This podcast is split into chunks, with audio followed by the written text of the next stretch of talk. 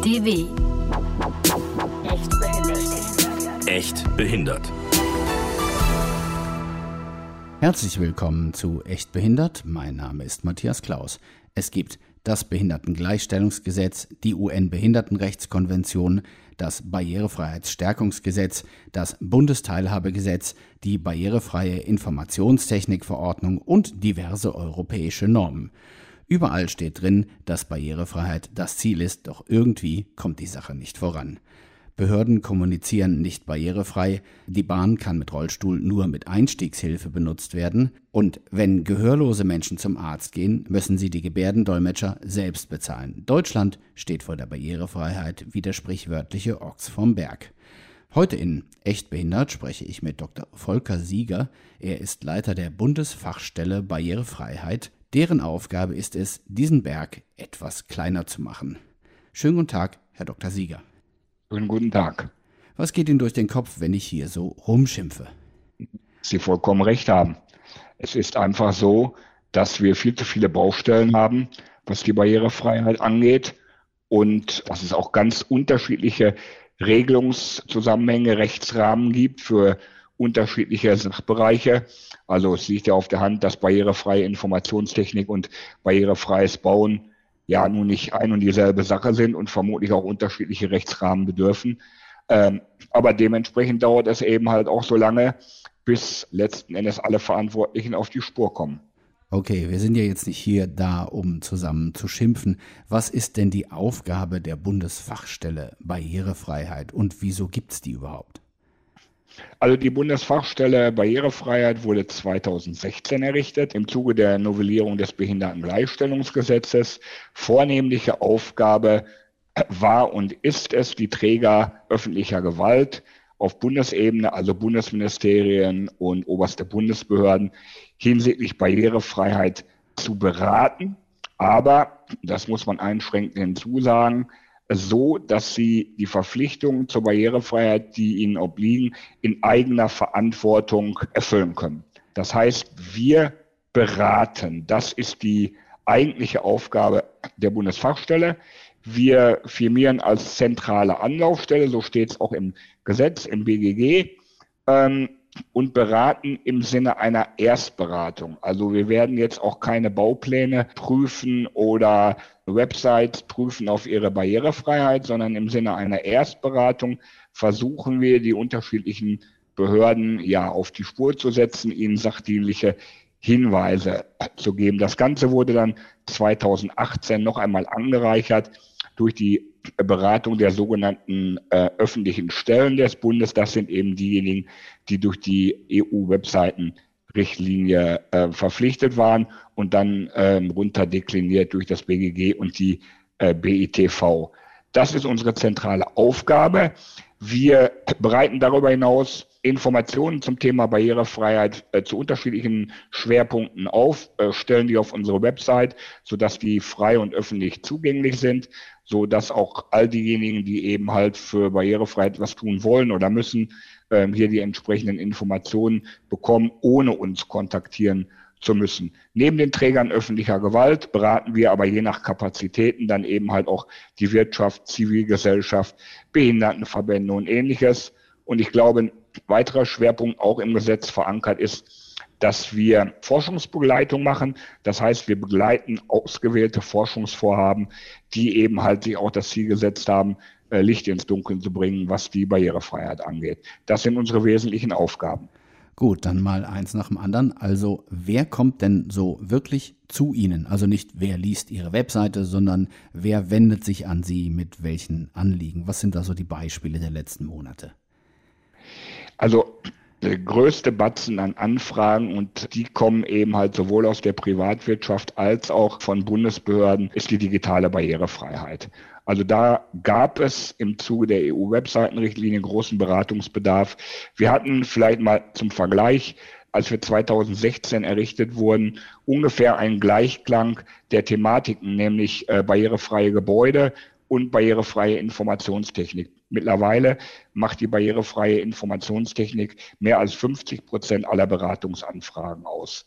So, das heißt also, das Ganze geht von Gebäuden und baulicher Barrierefreiheit, Verkehrsraum bis hin zu äh, Webseitengestaltung, aber auch barrierefreier Redaktion, Frage der Kommunikation, mit Beginn von Corona ein ganz großes Thema, äh, Gebärdensprache, leichte Sprache.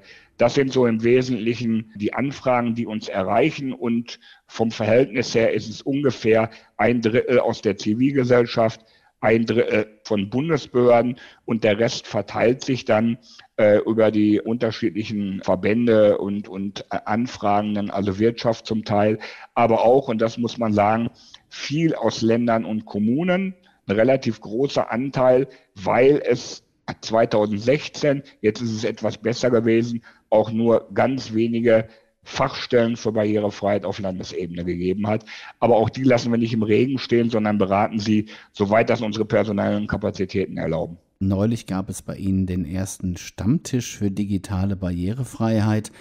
Da werden ja dann Menschen aufschlagen, sozusagen, die sich mit dem Thema beschäftigen. Was erleben Sie denn mehr? Leute, die sagen, mein Gott, jetzt haben wir diese blöden Gesetze, jetzt müssen wir das alles machen und wie sollen wir das denn schaffen? Oder auch mal welche, die sagen, oh ja, das ist doch mal eine schöne Gelegenheit, die Sache jetzt sinnvoll anzugehen.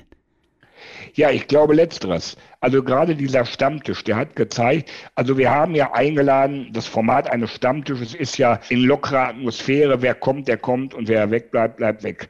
Und äh, wir haben tatsächlich über 40 Teilnehmende gehabt aus praktisch allen Bundesbehörden und auch untergeordneten Behörden. Das heißt, diejenigen, die in ihrem Hause für Barrierefreiheit zuständig sind, in dem Falle barrierefreie IT, die haben das dankbar angenommen, dieses Format und auch den Austausch. Und wir konnten schon ein bisschen einen Einblick dahingehend gewinnen, was sind denn eigentlich so naja, die, die Hauptprobleme, damit meine ich jetzt ähm, vor allen Dingen die Hauptprobleme, Barrierefreiheit innerhalb eines Hauses ähm, durchzusetzen. Und was wir schon immer geahnt haben aufgrund der Anfragen an uns und der Erstberatung ist, ähm, dass gerade das Thema barrierefreie Dokumente ein ganz, ganz großes Thema ist. Das fängt bei jeder Vorlage an.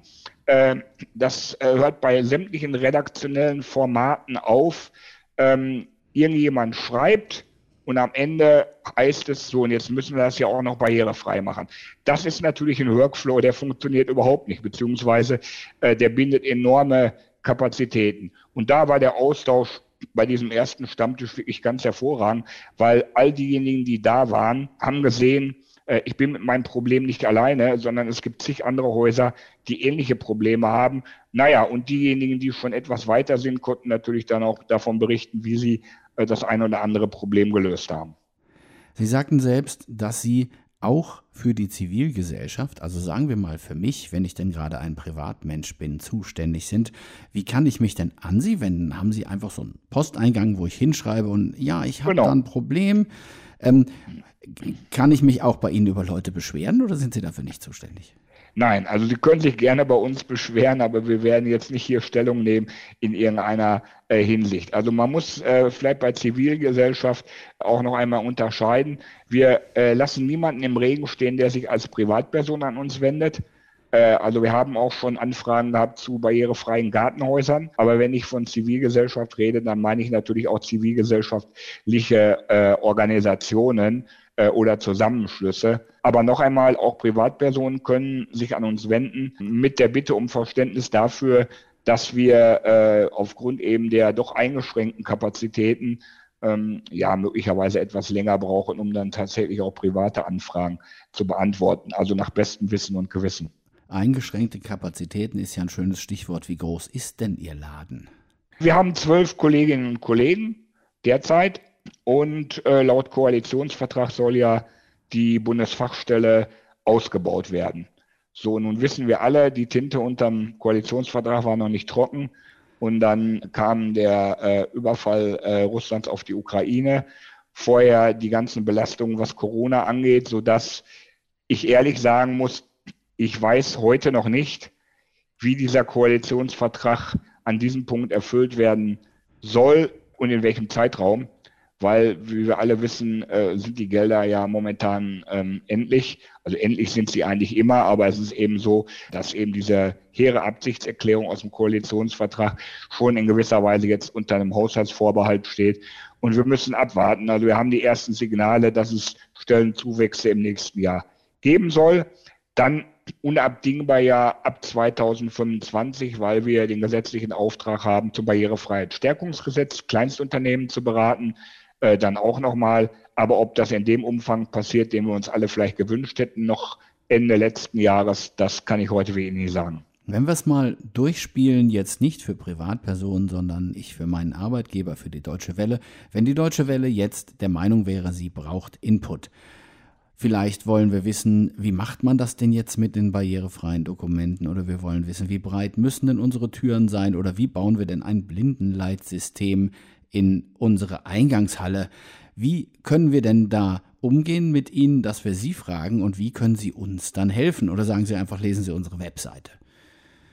Nein, wir sagen Ihnen natürlich, wo auf unserer Website nützliche Hinweise stehen.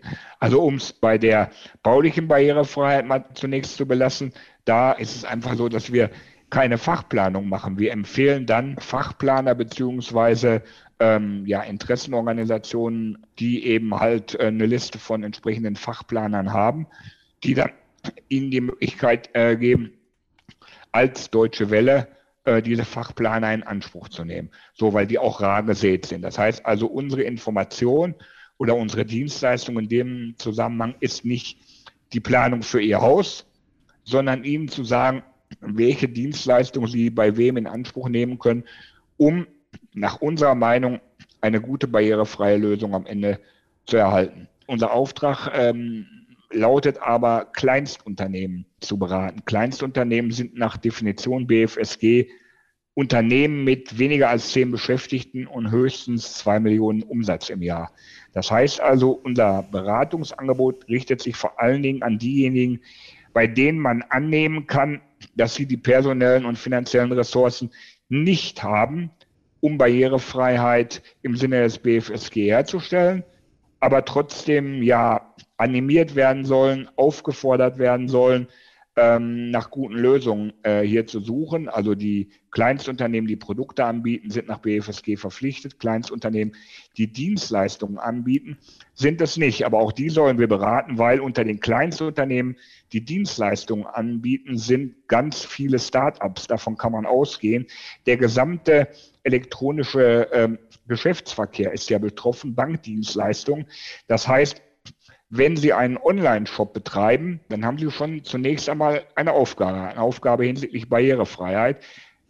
Formal gesehen, wenn Sie weniger als zwei Millionen Umsatz haben und weniger als zehn Beschäftigte, dann äh, sind Sie befreit, bekommen trotzdem unsere Beratung, weil es natürlich gut ist, frühzeitig in einem Unternehmen Barrierefreiheit zu realisieren. Ähm, aber auch ähm, ja, darüber hinaus, also sobald Sie dann irgendwie eine bestimmte Umsatz- oder Mitarbeitermarke übertroffen haben, äh, sind Sie eben halt auch dann verpflichtet, äh, wirklich diese gesetzlichen Vorgaben umzusetzen. Unsere Beratung selber, aber noch einmal, bezieht sich laut Gesetz nur auf Kleinstunternehmen. Darf die Bundesfachstelle Barrierefreiheit forschen? Dürfen sie Aufträge erteilen? Wir brauchen jetzt die optimale Variante für die digitale Unterschrift oder eine schöne neue Norm oder was auch immer es gibt. Dürfen Sie sowas? Nein, wir haben als gesetzlichen Auftrag die Forschungsbegleitung. Das ist in der Regel die Mitgliedschaft in einem forschungsbegleitenden Ausschuss, in einem Beirat und ähnlichem. Da bringen wir unser Know-how ein. Aber Auftragnehmer sind, welche Universitäten, Institute oder Einzelpersonen oder Büros auch immer Auftraggeber sind in der Regel äh, Bundesministerien oder untergeordnete Bundesbehörden. Und wir müssen ja auch ein bisschen priorisieren, weil natürlich viel Forschung auch an Universitäten betrieben wird. Äh, wir können nicht überall forschungsbegleitend tätig sein. Aber dort, wo der Bund Gelder gibt, um Barrierefreiheit zu erforschen, in welchem Zusammenhang auch immer. Dort setzen wir eigentlich unsere Priorität und sagen, okay, wir stellen unser Wissen im Rahmen eines Beirats oder wie auch immer forschungsbegleitend zur Verfügung. Aber selber betreiben wir keine Forschung und selber äh, vergeben wir auch keine Forschungsaufträge. Ich habe ja am Anfang aufgezählt, welche Gesetze es gibt und dass das alles irgendwie nichts wird. Es gibt ja immer wieder Berichte darüber und Sie haben ja selber den ganzen Tag damit zu tun, dass das alles furchtbar langsam geht, dass das ewig dauert, bis mal irgendeine Vorschrift umgesetzt ist, bis ein Gesetz auch wirklich mal wirkt. Und ich könnte ja hier tausend Beispiele erzählen, die nur aus meinem Alltag stammen, wo ich an Grenzen der Barrierefreiheit stoße. Ich bin blind und erlebe das wirklich laufend. Haben Sie eine Ahnung, warum das alles so schwierig ist? Wollen die Leute es nicht? Oder ist einfach alles so kompliziert? Ich glaube schon beides. Also ich glaube, dass es relativ einfache Ansatzpunkte gegeben hätte, auch in der Vergangenheit schon, zum Beispiel die Privatwirtschaft mehr in die Pflicht zu nehmen. Ich kann mich dran erinnern, da war ich, glaube ich, gerade zwei Monate im Amt. Da hat der Deutsche Behindertenrat den äh, 3. Dezember begangen, eben halt auch unter diesem Motto Private einzubeziehen. Und da hatten wir Kolleginnen und Kollegen aus Österreich zu Gast. Also nicht wir, sondern ich war auf der Veranstaltung. Das war eine Veranstaltung des DBR. Und da konnte man schon sehen, was es eigentlich bewirken kann, wenn man bestimmte gesetzliche Regelungen hat ohne dass man die Wirtschaft zu sehr belastet, weil auch in Österreich konnte sich die Wirtschaft immer freikaufen mit einer relativ geringen Summe. Aber in den Interessenverbänden wurde dann eben darauf hingewiesen, ah, macht mal lieber barrierefrei, denn so kommt ihr erst gar nicht in die Bredouille, möglicherweise verklagt zu werden und am Ende euch freikaufen zu müssen mit Geld. Das heißt also, es hat eine gewisse Eigendynamik entwickelt. Das war 2016, diese Diskussion am 3. Dezember. Ähm, und da hat sie ja nicht erst begonnen.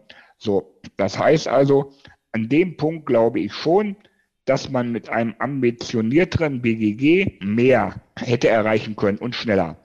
Was andere Regelungsbereiche angeht, da bin ich mir nicht ganz so äh, sicher, weil, äh, also man hätte sicherlich viele schneller machen können, aber ich will Ihnen ein Beispiel sagen.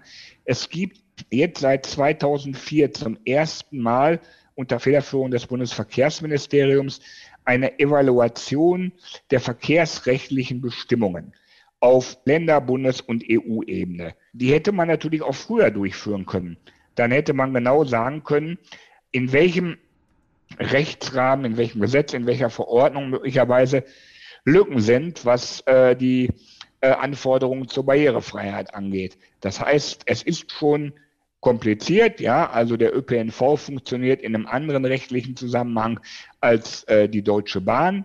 Das muss man einfach so zur Kenntnis nehmen. Das ist bei uns einfach so. Aber ähm, eine Evaluation im Jahr 2022 durchzuführen, nachdem die letzte 2004 erfolgt ist, äh, muss ich sagen, ja, da ist einfach Zeit verschenkt worden. Und ich glaube, da wären wir schon ein Stück weiter, ähm, wenn wir das früher betrieben hätten. Ja, gerade bei der Deutschen Bahn, auch darüber haben wir hier in dem Podcast immer wieder gesprochen, geschehen die Dinge einfach nicht. Alle wissen, was man tun könnte, nur es passiert nicht, weil man nicht klagen kann in Deutschland. Das ist ja doch eins der größten Probleme, soweit ich das sehe. Die Länder, wo man klagen kann, da laufen diese Dinge besser. Ja, das stimmt schon. Das Problem ist aber, auch da muss man genau in die gesetzliche Regelung reinschauen, Natürlich kann man klagen, aber die Bestimmung in der Eisenbahnbau- und Betriebsordnung ist so, dass die Bahnen verpflichtet sind, möglichst weitreichende Barrierefreiheit zu realisieren. Dafür legen sie Programme auf und beteiligen dabei die Verbände behinderter Menschen. Das heißt, das Programm wird erstellt, je nachdem, wie der Konzern, in dem Falle DB, es könnte auch jeder andere sein, meinen, Barrierefreiheit realisieren zu können. Wenn sie das nicht täten, kann ich klagen. Aber eine Klage würde jetzt ins Leere laufen, weil die entsprechende Bestimmung in der Eisenbahnbau- und Betriebsordnung einfach nur lautet, die Bahnen stellen Programme auf. Äh, sie sind nicht rechenschaftspflichtig in dem Sinne. So, das heißt also an dem Punkt EBO, Eisenbahnbau- und Betriebsordnung, muss letzten Endes eine rechtliche Änderung geschehen. Und dann kann man sich überlegen, also je nachdem, wie die gefasst wäre, ob man dann eben halt äh, über eine Klage da auch das Ganze noch beschleunigen könnte. Kleine Frage noch zum Schluss. Wie steht es bei Ihnen um die Inklusion innerhalb der Bundesfachstelle? Wie viele Menschen mit Schwerbehinderungen beschäftigen Sie denn? Ich weiß nicht, ob ich datenschutzrechtlich jetzt auf der sicheren Seite bin, aber ich würde mal sagen, in etwa ein Drittel. Das ist zumindest mehr als sie müssen. ja, das ist ja. wahr. Und wie gesagt, in etwa ein Drittel heißt, ich darf natürlich nicht sagen, beziehungsweise die Arbeitnehmerinnen und Arbeitnehmer müssten sich ja noch nicht einmal erklären, ob sie eine Schwerbehinderung haben oder nicht. Aber ich glaube, die Zahl stimmt schon ungefähr. Das heißt aber, es ist schon Ihr Anliegen, dass Menschen mit Schwerbehinderungen bei Ihnen auch in eigener Sache unterwegs sind. Auf jeden Fall, auf jeden Fall. Das war schon fast echt behindert für heute. Bei mir zu Gast war Dr. Volker Sieger von der Bundesfachstelle Barrierefreiheit, eine jener Institutionen, die im Rahmen der Barrierefreiheitsdiskussion in den letzten Jahren gegründet wurden und versucht, ein wenig Licht in das Gestrüpp des unübersichtlichen Barrierefreiheitswesens in Deutschland zu bringen. Ich danke Ihnen, dass Sie Zeit für uns hatten und wünsche Ihnen noch einen schönen Tag und viel Erfolg bei Ihrer Arbeit. Vielen Dank. Das war echt behindert für heute. Mein Name ist Matthias Klaus.